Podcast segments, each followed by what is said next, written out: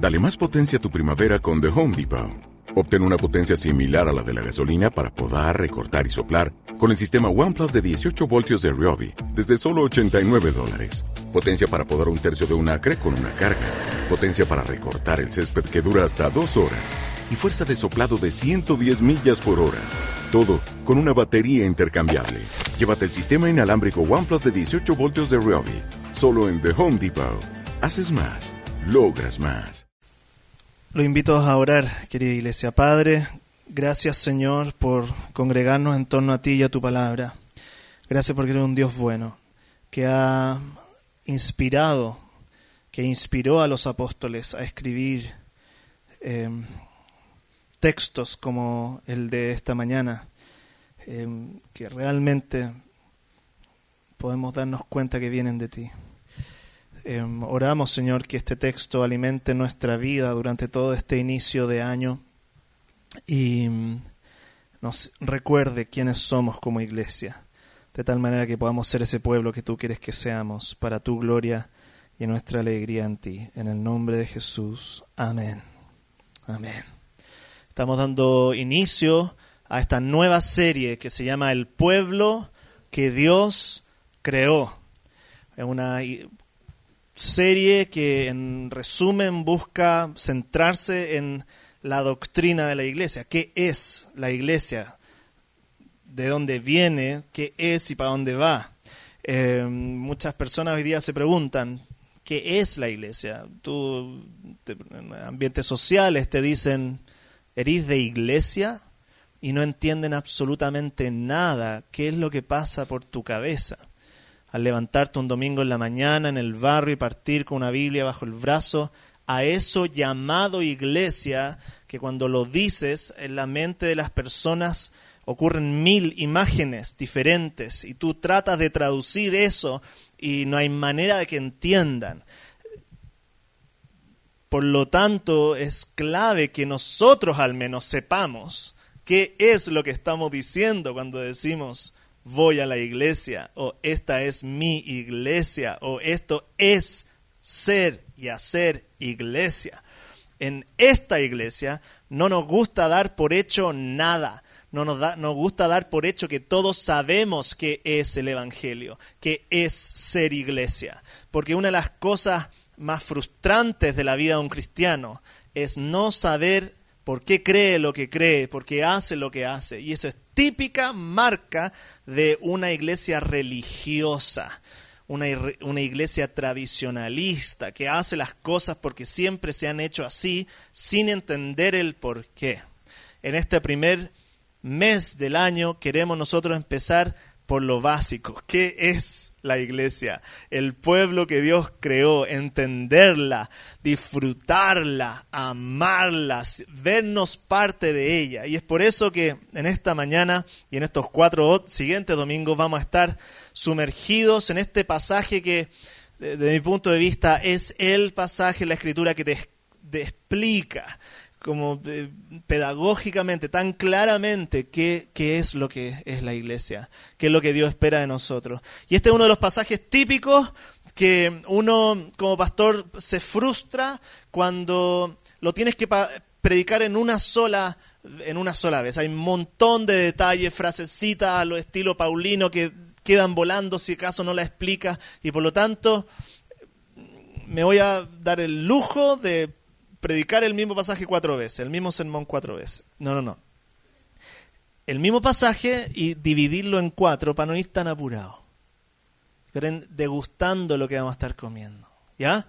Así que Acompáñenme en Efesios capítulo 2 del 11 al, al 18 esta vez. Después la próxima semana nos vamos a centrar en el 19, el, otro el 20, 21, así verso a verso. Pero hoy día vamos a ir del 11 al 18, que nos va a explicar cómo se creó la iglesia. Cómo se creó la iglesia. Y la verdad es que se creó por medio de una gran reconciliación. Una gran reconciliación. Somos el pueblo de la reconciliación. Dios creó esta iglesia reconciliando seres humanos entre sí y reconciliando seres humanos con Dios. Esas son las cosas, un par de cosas que vamos a estar hablando esta mañana.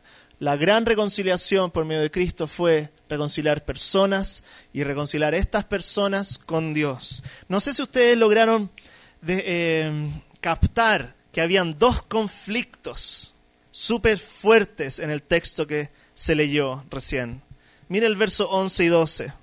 Están, esto, el primer conflicto es un conflicto, un conflicto étnico. El segundo conflicto es un conflicto espiritual. Y en el verso 11 y 12 están como intercalados. ¿Lo vieron el verso 11? Por lo tanto, recuerden ustedes los gentiles de nacimiento, los que son llamados incircuncisos por aquellos que se llaman de la circuncisión, la cual se hace en el cuerpo por mano humana. Recuerden que en ese entonces ustedes estaban separados de Cristo, excluidos de la ciudadanía de Israel y ajenos a los pactos de la promesa, sin esperanza y sin Dios en el mundo. Ahí están ambos conflictos. El primero, el étnico. Mira el verso 11. Los gentiles incircuncisos versus los que se llamaban de la circuncisión. Sobrenombres, para allá y para acá. Esa diferencia hoy día, el siglo XXI, no es tan notoria como era en esa época. Los judíos habían escuchado de pequeños, si tú eras judío del siglo I, que si llevabas la marca física en tu cuerpo de la circuncisión, eras parte de un pueblo escogido por Dios. Y los que habían olvidado, los judíos, era que Dios lo había escogido a ellos no por sus méritos, sino por misericordia y que Dios los había escogido para bendecir a las naciones, no para separarse de ellas y discriminarlas por no llevar la marca. Esa separación para el siglo I era muy, muy, muy evidente. Los gentiles no podían entrar al templo que estaba en Jerusalén. Habían carteles en sus murallas que decían, gentiles serán perseguidos. Eran clasificados por sobrenombres, denigrantes, eran considerados inmundos. Por eso un judío tenía tinajas de purificación en la entrada de su casa para limpiarse las manos cada vez que volvía a su hogar, por si acaso en la feria se había cruzado con un gentil que no había alcanzado a notar, purificándose de ese contacto con lo impuro. La, la división era notoria entre judíos y gentiles. Pensando un poquito en esto, en nuestro contexto, para que ustedes sientan la división, se imaginó un poquito lo que pasa hoy día en Chile, entre los de izquierda y los de derecha. Nuestro país está dividido políticamente. Pensábamos que después de 40 años de, del golpe militar podríamos empezar un proceso de reconciliación que sanara estas diferencias. Los de izquierda, por su lado, son súper agresivos verbalmente. ¿Se han dado cuenta? No pierden la oportunidad de hablar de los fachos, de los cuicos, de los tiranos, de los opresores. Miren el Twitter. Mientras que los de la derecha son sutiles en su discriminación. ¿Se han dado cuenta? Mientras que los, los otros son súper verbales y vocales en su agresión, los de derecha la ejercen con el menosprecio y la indiferencia, manteniendo sus redes de poder cerrados, sus círculos de influencia solo para ellos. No le hacen mal a nadie, dicen, pero tampoco hacen todo el bien que pudieran. Ambos se odian de maneras diferentes. Son aclanados, son como razas. Anda a meter un comunista la familia el día domingo de una persona de derecha. O anda a meter a un facho en el almuerzo un día de, de un comunacho. Cuando empiezan a mezclarse los estudiantes en la universidad, los papás se empiezan a preocupar. ¿Con quién va a venir la niñita? Así es, polarizado nuestro país. ¿Están sintiendo un poquito la, Imagínate el tipo de diferencia que tendría que haber existido entre un judío y un gentil en el primer siglo. Pero aún mucho más violento en esa época. El segundo conflicto que menciona el apóstol, el segundo, no es étnico, sino espiritual. ¿Se acuerdan? Mira el verso 12. Súper evidente, el apóstol menciona, recuerden que en ese entonces ustedes estaban separados de Cristo, excluidos de la ciudadanía de Israel y ajenos a los pactos de la promesa, sin esperanza y sin Dios en el mundo. ¿Lo están viendo el conflicto espiritual? Estaban separados de Cristo, ajenos a los pactos de la promesa que estaban en las escrituras, sin esperanza, por lo tanto, y sin Dios. Literalmente el apóstol habla ateos en el mundo. Es una separación total de los gentiles con Dios. Esa separación es la más importante de todas, incluso más importante que la con los judíos, ya que de ella fluye todo otro tipo de separaciones y conflictos. Tú te separas de Dios y empiezas a conflictuarte con medio mundo. ¿No te ha pasado eso? Nuestro conflicto con Dios es el conflicto existente detrás de todos nuestros conflictos. La raíz de todos nuestros conflictos. Tú te separas de Dios, te separas del otro. Ya sean laborales, familiares, conyugales o sociales. Todos tienen su raíz en un conflicto con Dios. Una separación del Creador. El más terrible conflicto es el del ser humano con Dios. Un pastor llamado John Stott hablaba de que antes de que Marx diagnosticara que el mundo sufría de una lucha de clases, la palabra de Dios ya nos había diagnosticado un problema aún mayor, una lucha entre seres humanos, pero producto de su separación con Dios. Pablo usa esa palabra, ateo, sin Dios en el mundo. Y no porque los de Éfeso, acá eh, a los cuales está escribiendo, no tuvieran dioses, al contrario, era una ciudad hiperidólatra, llena de dioses por todos lados. Tremendo centro de adoración. Sí, pero los llama ateos porque no conocían al Dios único y verdadero, al creador del mundo, del universo, no conocían a Jesucristo, no habían escuchado hablar de la redención que se había efectuado en el Calvario algunos años antes. Es como nuestro país hoy día existe un ateísmo práctico y no porque no hay dioses dando vuelta.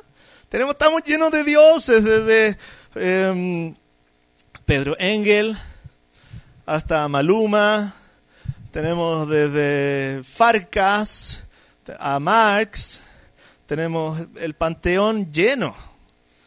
Todos desfilando en la alfombra roja, ahí están, esos son los dioses de, de nuestro país. Pero son ateos, un país ateo en la práctica, porque no conocen al Dios único y verdadero, al creador de todo, al que les dio vida, si conocieran a Jesucristo, al Hijo de Dios. ¿Cómo cambiarían su idolatría? ¿Cómo transformarían sus conflictos? Solamente tuvieron un vistazo del Dios verdadero.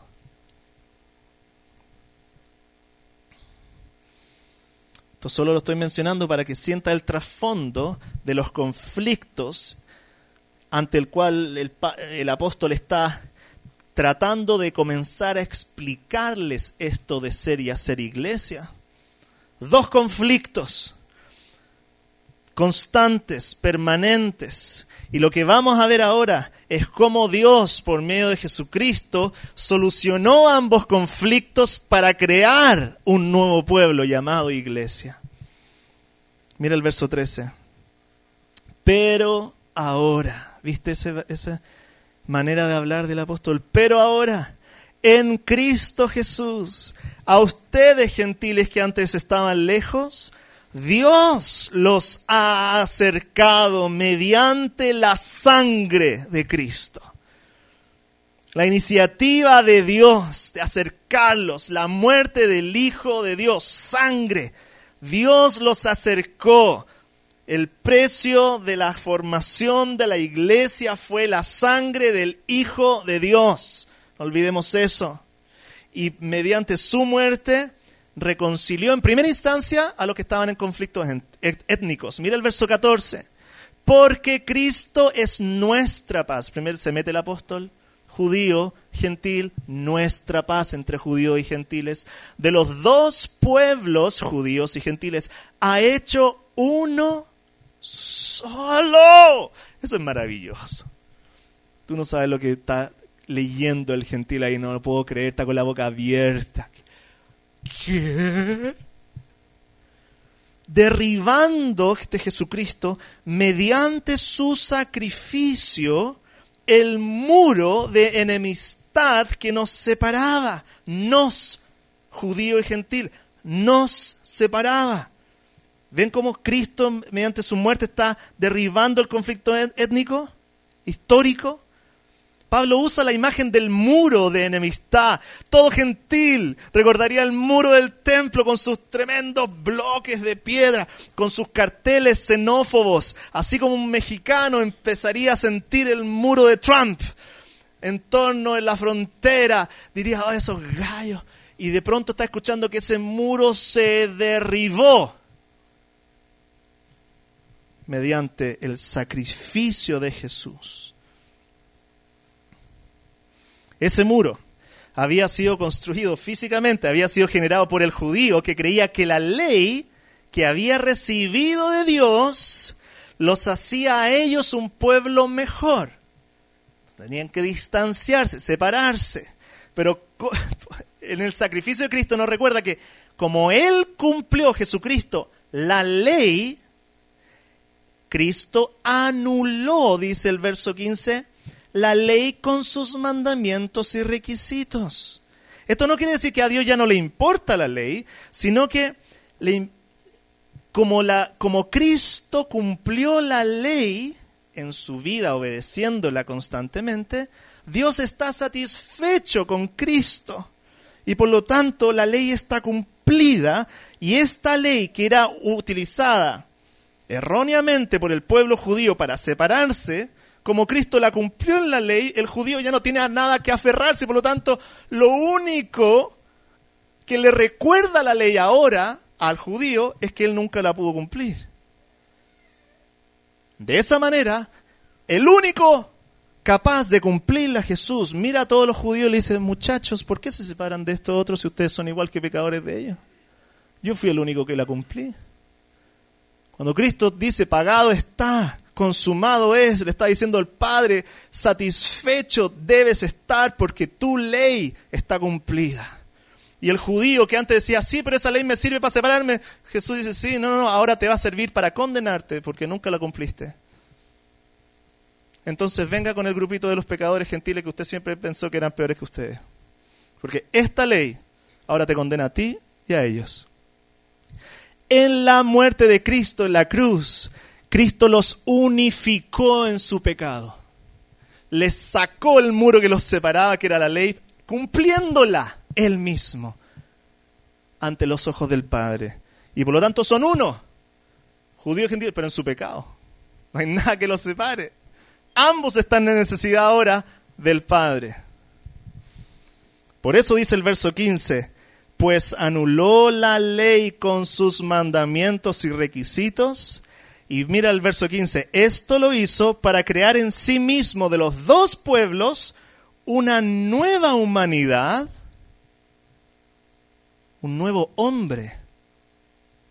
De los dos, un nuevo ser humano al hacer la paz. ¡Wow! ¿Qué paz está hablando?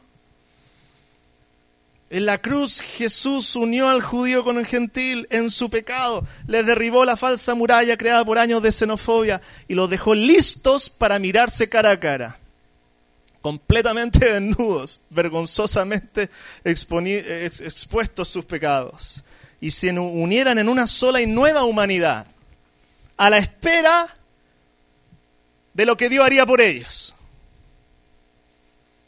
De esa manera Jesucristo, el gran libertador, derribó la muralla que los separaba mediante su sacrificio. Pero en segundo lugar, su muerte en la cruz derribó también el conflicto espiritual que tanto judíos como gentiles tenían con Dios. Mire el verso 16.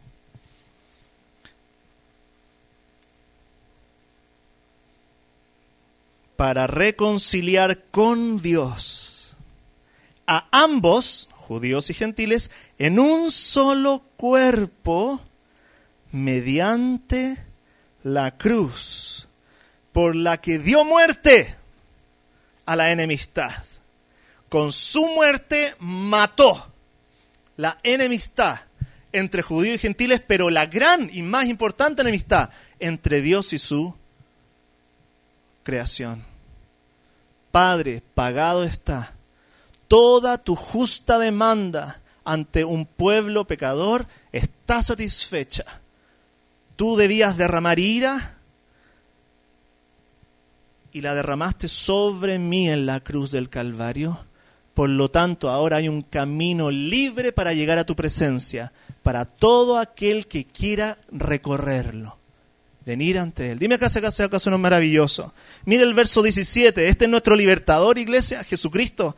Mira, Él vino y proclamó paz a ustedes que estaban lejos y paz a los que estaban cerca. El Cristo resucitado se acerca a sus discípulos y dice, paz sea con vosotros.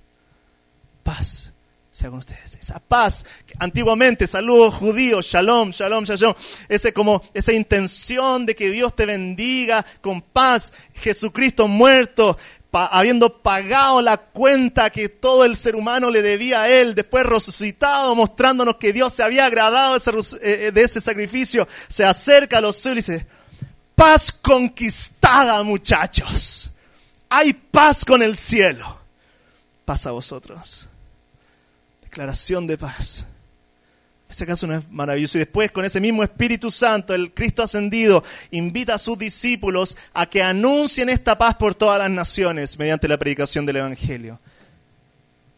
¿Ese acaso no es nuestro gran Señor Jesucristo? Mira el verso 18. Pues por medio de Él tenemos, ¿qué cosa?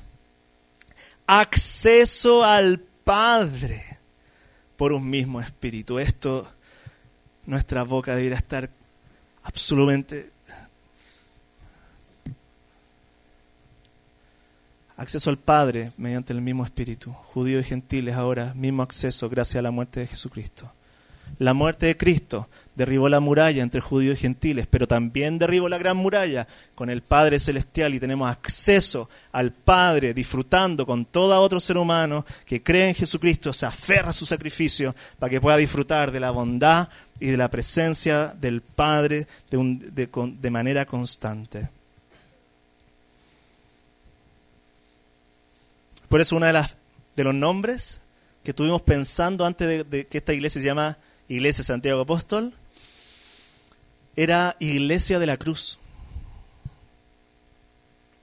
Porque fue ese día en la que Dios conformó una nueva humanidad. Iglesia de la Cruz. Fue creada el día de la cruz. Dime si acaso no es maravilloso. ¿Notaron la palabra paz? Mire el verso 14. Cristo es nuestra paz. ¿Lo vieron? Mira el verso 15, esto lo hizo para crear en sí mismo de los dos pueblos una nueva humanidad al hacer la paz. Mira el verso 17, él vino y proclamó paz a ustedes que estaban lejos y paz a los que estaban cerca. Somos un pueblo reconciliado, somos el pueblo de la reconciliación. La iglesia es un pueblo reconciliado por gracia con Dios y con, y con otros hombres, seres humanos. La iglesia es un pueblo de paz debiera ser un pueblo de paz. Paz comprada a precio de sangre, no con a precio de candy. Todo judío, como dije anteriormente, se saludaba con este shalom. Este shalom significaba paz, significaba una reconciliación en toda la esfera social. La paz con Dios era un aspecto, pero producto de este aspecto con de paz con Dios, fluiría una paz relacional y una paz con mi trabajo, una paz con la vocación, una reconciliación con quien soy yo como persona, con el otro, con la sociedad. Era un ambiente, un reino, con todas las relaciones adecuadas. Paz queremos. Y Cristo dice paz fue alcanzada el día de la cruz. La iglesia es el pueblo de la paz, de la reconciliación. ¿Cómo está ahí? En ese caso no es maravilloso escuchar esto esta mañana. En medio de un mundo que se odia, hay conflictos por todos lados, Qué bueno recordar esta mañana que podemos bajar acá, mirarnos uno a otro, decirnos paz. Razón el Nuevo Testamento constantemente parte sus cartas paz a ustedes, paz a ustedes. Parte... No es una guinalda más en las cartas evangélicas. Se alcanzó paz, muchachos. Entonces, ¿qué aplicaciones prácticas fluyen de eso? Mira, el apóstol Pablo dice en el verso 11, recuerden ustedes gentiles, es el único verbo en, imperativo que hay en toda esta sección, recuerden. Y por eso lo estoy poniendo allá, recuerden. ¿Cuáles son las aplicaciones prácticas de esto? Ustedes ya están empezando a, a sacar sus propias conclusiones de lo que estamos escuchando, ¿cierto?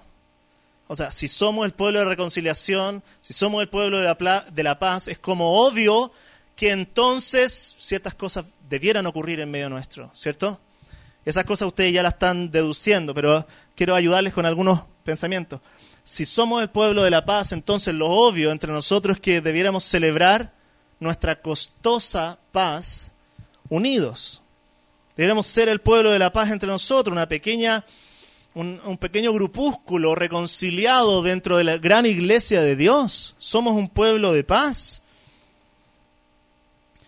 Y por lo tanto deberíamos empezar a trabajar en cuáles son las barreras que entre nosotros existen, que son barreras humanas creadas por nuestro propio prejuicio,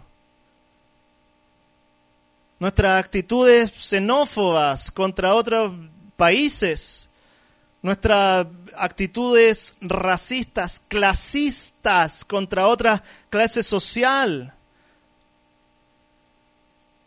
El rico tendrá que evaluar su actitud hacia el pobre, el pobre tendrá que evaluar su actitud hacia el rico. Empezar a ver qué barreras ha puesto que son humanas, que no son divinas y que están ofendiendo la costosa reconciliación de Jesucristo. Barreras políticas en tu corazón que te separas del que canta canciones de Iyapu del, y te canta los quincheros y empezar a ver en tu corazón, decir, ay, espérate, son barreras humanas.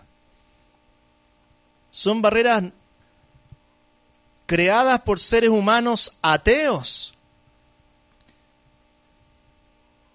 Y que se han incrustado en nuestros corazones y están en medio nuestro y que tenemos que sacarlas, derribarlas en el nombre de Jesucristo, porque nuestra unidad costó su sangre. Entonces la unidad en medio nuestro no es un no es algo liviano, hay que pelear por ella. Cristo la alcanzó y el apóstol Pablo en el capítulo 4 de Efesios te dice te va a decir, "Manténla."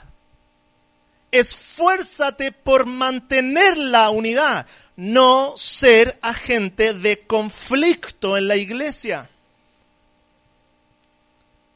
Divisivo, divisiva, acostumbrado a meter la llaga para hacer división en grupos que se aman. Cuídate en tu propio corazón de ir en contra de la obra de Jesucristo. Somos un pueblo reconciliado a precio de sangre. Celebremos nuestra paz juntos. No le des lugar al diablo en nuestras relaciones personales estás con un hermano, saca a la luz esa cosa que te molesta de la otra persona. ¿Sabes que me molestó esa cuestión que dijiste? Disculpa, yo, soy pecador igual que tú, pero esa cuestión me ofendió. Pues. Y, y ser pronto para hablar y pronto para pedir perdón. Pronto para perdonar y pedir perdón. Esa debiese ser nuestro carácter. Si acaso fuimos perdonados por el cielo, ¿cómo no vamos a querer perdonar entre nosotros? Si tú has sido una persona conflictiva, una que naciste peleando, en el parto te agarraste con el médico, así, anda y pegando, y, y empezaste por donde, por donde pasabas, dejabas el conflictito. Evalúa tu propio corazón. Este verano escuché la siguiente frase. Gente herida es gente que hiere. Si personas te están diciendo, oye, que conflictivo, quizás con Cristo anda tu corazón y anda a descubrir si hay algún tipo de herida profunda en tu vida por la cual andas hiriendo a todo el mundo con punzazo y ¿Qué, qué, qué? ¿Quién, quién, quién se enojó contigo? ¿Por qué malentendiste la cosa? Métete para adentro, investiga. Porque Cristo te quiere sanar. Gente herida hiere a gente, pero gente sanada por Jesús deberá sanar a otros. Y somos un pueblo que ha sido sanado mediante el sacrificio de Cristo. Segundo, Celebremos nuestra costosa paz con Dios. Lo primero es celebrar, nuestra costosa paz unidos. Esforcémonos por mantener nuestra unidad, pero también celebremos la costosa paz que Cristo alcanzó por nosotros con Dios. Disfrutemos la paz que tenemos con Dios. Por eso cuando tenemos la Santa Cena, decimos, la paz sea con ustedes. Algunos ustedes dicen, ah, eso es católico. No, es católico, es bíblico dense un saludo de paz. Y nos damos un saludo de paz porque estamos celebrando lo que Cristo hizo por nosotros dos mil años atrás. Nos, tenemos paz con nosotros porque tenemos paz con Dios mediante su sacrificio y nos abrazamos, ese saludo medio penquita, así. No, celebramos la paz en medio nuestro, la paz con Dios. Tus palabras a otros que no sean de condenación y de juicio. El juicio lo llevó Cristo en la cruz. Ah, que tus palabras sean de bendición, de salud. Sonríe que Dios te ama. Cuando él ve al hermano caminando ahí en el centro. Dios te perdonó los pecados, sonríe. Levanta la mañana. Dios los bendiga, hermano. Cristo te perdonó. Sé instrumento de paz para el otro, no de condenación con tus palabras. Está buscando constantemente la herida del otro, el, guatazo para entonces, ¿viste? ¿Viste lo que No era tan bonito. Por favor. Tírale el manto de gracia a la otra persona que fue entregado a ti el día de la muerte de Cristo. Y también invitemos a otros a que tengan esa paz con Dios, como el apóstol, como Cristo lo hizo, proclamó la paz. Si somos gente de paz entre nosotros, gente de paz con Dios, anunciemos la paz a nuestros vecinos, a nuestro jefe, a nuestro colega, a nuestra familia. Quizás alguno de en medio nuestro hoy día no tiene paz con Dios. Quizás llegaste acá primera vez o no sé, de años de descarrío y tú diciendo Dios no me ama, yo Él sabe lo que hice, dónde anduve metido o dónde anduve metida, anduve en esa relación súper, hiper, mega oscura, y Dios lo sabe, y voy a la iglesia porque quizás necesito unos palos para que asegurarme de que soy condenada. Y Dios hoy día te dice, tu cuenta está pagada. Si tú quieres, ven conmigo, hay acceso al Padre, hay paz con Dios, hay justificación, hay, hay alegría para ti del cielo si te arrepientes y vienes al Padre a buscar esa, esa paz. ¿Tienes paz con Dios hoy día? ¿Tienes esa paz? ¿Te gustaría tenerla? Si te falta esa alegría interna, si te está faltando, agárrate de Jesucristo, cóbrale al Padre la sangre de Cristo que estuvo ahí derramada por tu vida, para que tú hoy día no tengas que sufrir eso. Y disfruta el acceso que Él compró para ti. Hoy día, ¿por qué no? Cuando pasemos a la Santa Cena puede ser el momento que tú dices, estoy recibiendo tu perdón, Señor. Gracias por poner la mesa para mí. Servir el pan y el vino que no merecía. Y por último, meditemos nuestra idea de sacrificio. Esa es otra cosa práctica que fluye de nuestro estudio esta mañana, ¿sí o no? Cuando dice, ¡ay, qué difícil ir a la iglesia!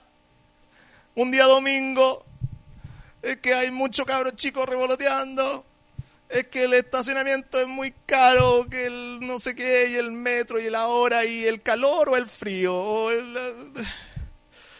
mil circunstancias que lo hacen difícil. Medita, medita en el sacrificio que fue necesario para que fuéramos iglesia. Cuando te cueste un poquito hacer y ser iglesia en Santiago Centro siglo XXI.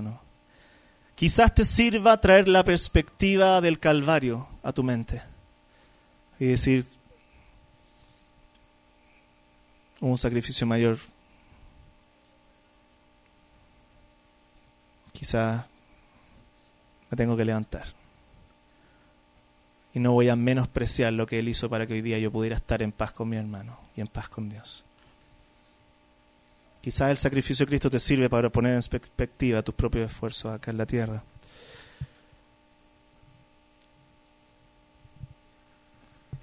El apóstol Pablo dice, recuerden, el verso 11, ¿lo vieron?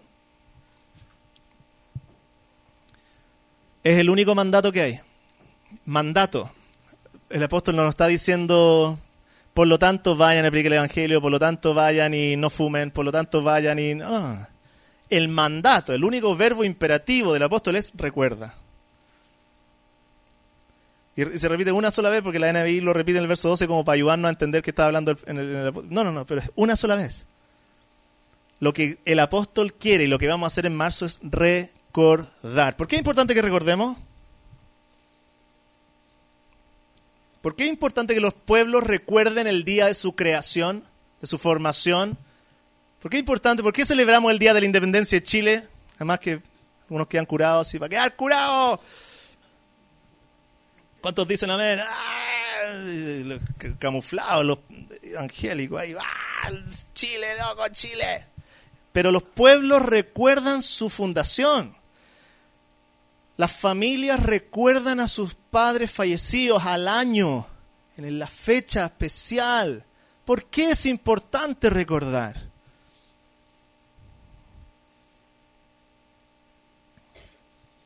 Al recordar nuestra fundación, recordamos quiénes somos, nuestra identidad.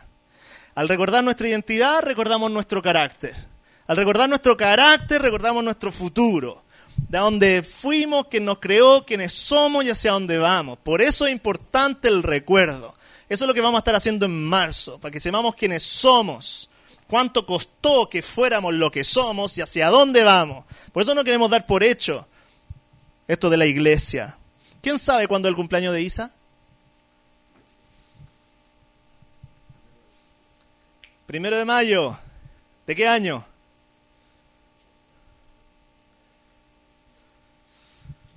¿Dos mil?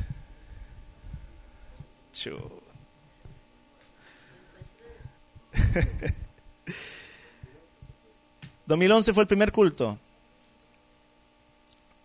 como comunidad dominical. Lo celebramos primero de mayo del 2011. Pero, ¿saben qué pasó en un primero de mayo alrededor de 15 años antes?